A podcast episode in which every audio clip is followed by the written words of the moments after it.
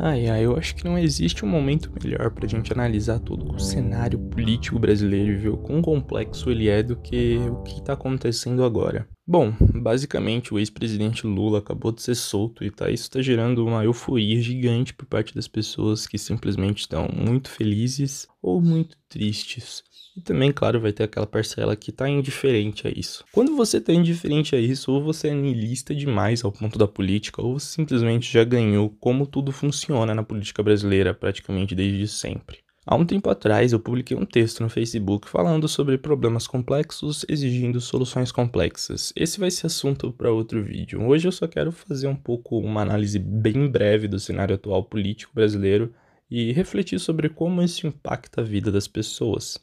Eu tenho dito que a polarização na política é algo inerente para todos os países e para qualquer jogo político que você quer formar. Aliás, se você quer uma direita, você precisa de uma esquerda. Se você quer ter uma ideia liberal, com certeza vai ter alguém com uma ideia conservadora para fazer afronta a você. Não é à toa que as ideias liberais, como aborto, questões de gênero, estão sendo muito mais discutidas em um governo conservador do que quando era no governo de esquerda. Aliás, a pauta humanitária acabou se tornando de esquerda porque ela só veio à tona quando Bolsonaro apresentou falas machistas e etc. O que acaba sendo um pouco ruim, porque eu particularmente não acho que a pauta humanitária deveria ter um viés político, eu acho que ela deveria ser apenas uma pauta. Na verdade, eu tenho uma questão política um pouco complicada de explicar, então eu não quero entrar muito a fundo nela, não nesse vídeo. Por que Aliás, a questão central aqui é por que o Bolsonaro tá feliz com a soltura do Lula? Bom, na verdade no Brasil a gente tem um percentual, se eu não me engano, é cerca de 78% dos presidentes da República se reelegem. Então, é muito provável que o Bolsonaro se reeleja por mais que ele só tenha feito e falado bosta. Aliás, a gente viu isso por muito tempo, praticamente vem acontecendo desde quando eu nasci. Então, não seria nenhuma novidade se ele se reelegesse, mesmo tendo feito tanta bosta. É muito incrível como, mesmo os políticos fazendo bosta, eles continuam sendo aclamados e endeusados pelas pessoas. Na verdade, isso é justamente o que a política busca: a polarização e endeusação. Não sei nem se a palavra existe, a transformação do político em um deus, em algo inalcançável, em uma figura divina, até algo meio sobrenatural.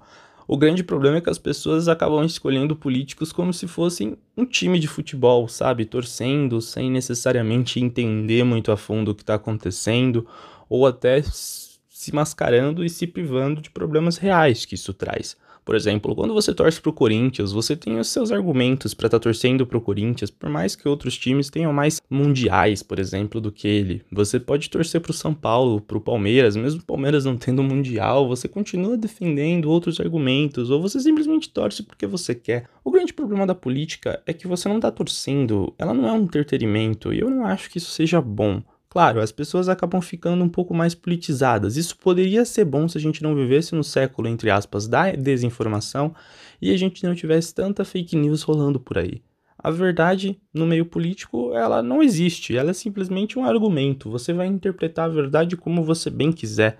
Não é à toa que o Lula tá solto depois de ter roubado, que o, as pessoas apoiam o Bolsonaro depois dele ter falado bosta. Não é à toa que o PT ainda existe de uma maneira muito forte.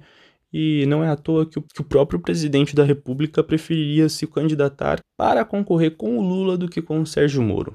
Tá, vamos lá. Essa questão aqui é um pouco complexa para entender, então vem comigo. O Sérgio Moro entrou no governo do Bolsonaro como ministro, ele estava fazendo todo aquele trâmite lá da Lava Jato e o Bolsonaro, querendo ou não, se reelegeu muito forte por causa da Lava Jato. Ele levantou muito essa bandeira da corrupção, falando que ele era um político honesto, nunca tinha roubado. E a gente tá vendo essas chadinhas aí do Flávio, né? Mas enfim. O grande problema disso daí foi que, com o tempo, o Bolsonaro começou a se desentender com todo mundo, começou a querer viver como se o Brasil fosse o quintal da casa dele, ele pudesse falar e fazer o que ele bem quisesse, demitindo e arrumando briga com todo mundo que discordasse dele e se aliando ao Centrão, como sempre, né? Porque parece que o Centrão é a grande gárgula aí por trás de todo o cenário político brasileiro e que sempre vai dominar tudo.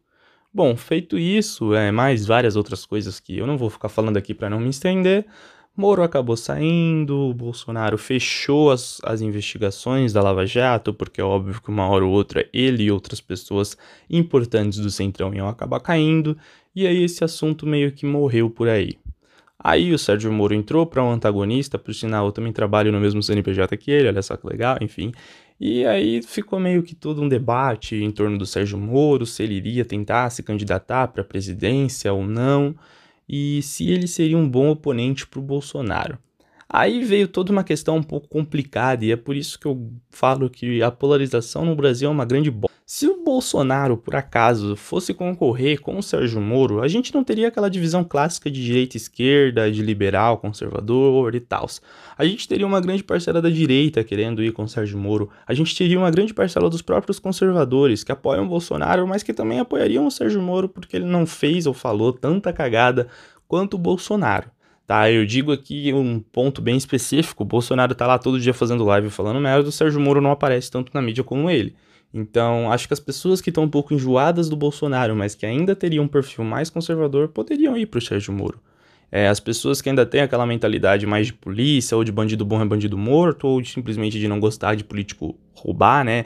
De ter aquele negócio meio que a favor da Lava Jato ainda, o que é meio sei lá, bom, né? A Lava Jato prendendo pessoas que estão roubando é bom e as pessoas que ainda vão querer levantar essa bandeira, ou pelo menos acreditar nela, porque eu já não acredito em mais nada, vão acabar indo pro lado do Sérgio Moro e ficaria muito difícil pro Bolsonaro acabar convencendo essas pessoas mais, entre aspas, parecidas com ele. Essas pessoas mais de direita ou mais conservadores, é, nesse caso aqui a gente nem tem tanto assim uma discussão de direita ou de esquerda, acaba que não existe liberalismo em nenhum aspecto político e não existe conservadorismo também em nenhum aspecto político. Poxa, querendo ou não, meu amigo, Lula e Dilma eles eram conservadores e pautas humanitárias não foram apresentadas no governo deles, você querendo ou não.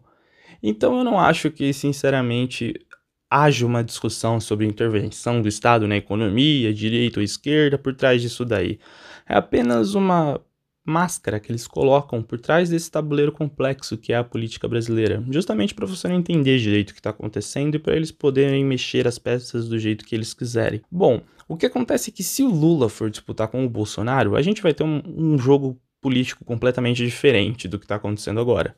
Com o Lula no poder, a gente vai ter toda aquela questão do PSOL, que também é uma parcela importante da esquerda, meio que ficando dissolvida entre eu voto no Lula ou voto no Boulos, que provavelmente vai ser o candidato do PSOL, ou sei lá quem que o PSOL vai lançar, mas ele com certeza vai lançar alguém e ele provavelmente vai ser muito enfraquecido se o Lula aparecer ali.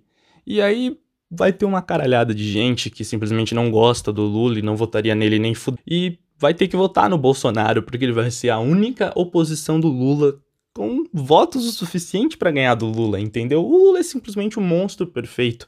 E é por isso que eu falo, a gente não tem opção na política, a gente não poderia ter eleito outra pessoa, porque simplesmente outra pessoa não iria ganhar, outra pessoa não ia conseguir a quantidade de votos necessários, a gente não ia mudar todo o cenário político só com a internet, como as pessoas falam que acontece com o Bolsonaro. O Brasil ainda é um país muito pobre, ainda é um país muito periférico e muitas pessoas não têm acesso à internet ou não ficam tanto tempo em redes sociais ou em grupos de WhatsApp recebendo fake news. Admito que uma grande parcela sim, mas não todo mundo, não o suficiente para mudar o jogo político brasileiro, não o suficiente para você poder, sei lá, causar uma revolução na política ou colocar na cabeça dessas pessoas que é importante elas mudarem a ideia de voto e não ir para um desses dois extremos que vão aparecer com maior percentual de votos. Poxa, se você vai ter lá na urna só o Lula ou o Bolsonaro praticamente sendo votado, você não tem opção, cara. É a mesma coisa, as pessoas falam, pô, em 2018 vocês tiveram opção, você não tinha opção. Ou você votava no Bolsonaro ou você votava na Haddad. A gente já tinha um antipetismo muito forte, a gente já tinha um anticonservadorismo do Bolsonaro muito forte. Você não tem opção. Esse é o ponto final. Ah, mas você tem porque são as pessoas votando. É, mas as pessoas estão votando por causa de causas políticas muito grandes, de nome políticos muito grandes, de muitas pessoas que não entendem o jogo político e que vão acabar votando em PSDB ou em PT por simplesmente eles serem partidos grandes e não vão entender direito o que está acontecendo. É impossível você mudar a mentalidade da sociedade como um todo para que isso não acabe acontecendo, para que essa polarização não acabe se tornando algo incontrolável. Então é muito melhor para o Bolsonaro um adversário no extremo oposto que aí seria a esquerda, é o adversário ideal, é necessariamente com quem ele precisa concorrer, porque as pessoas gostam menos do Lula na cabeça do Bolsonaro do que do Moro.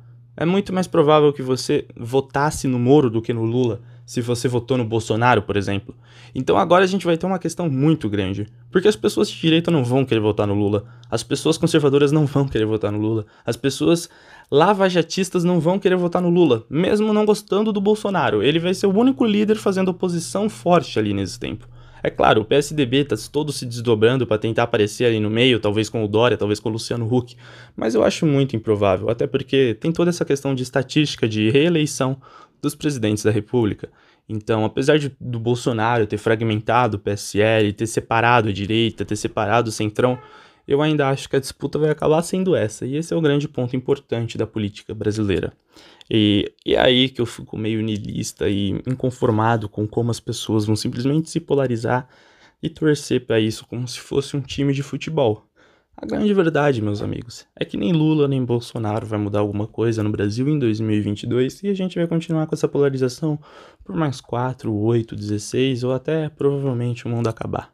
Bom, esse foi o assunto do vídeo de hoje. Só queria trazer essa discussão à tona. Eu, particularmente, sou bem desacreditado para assuntos políticos no Brasil. E é isso, basicamente. Não esperem grandes mudanças na política.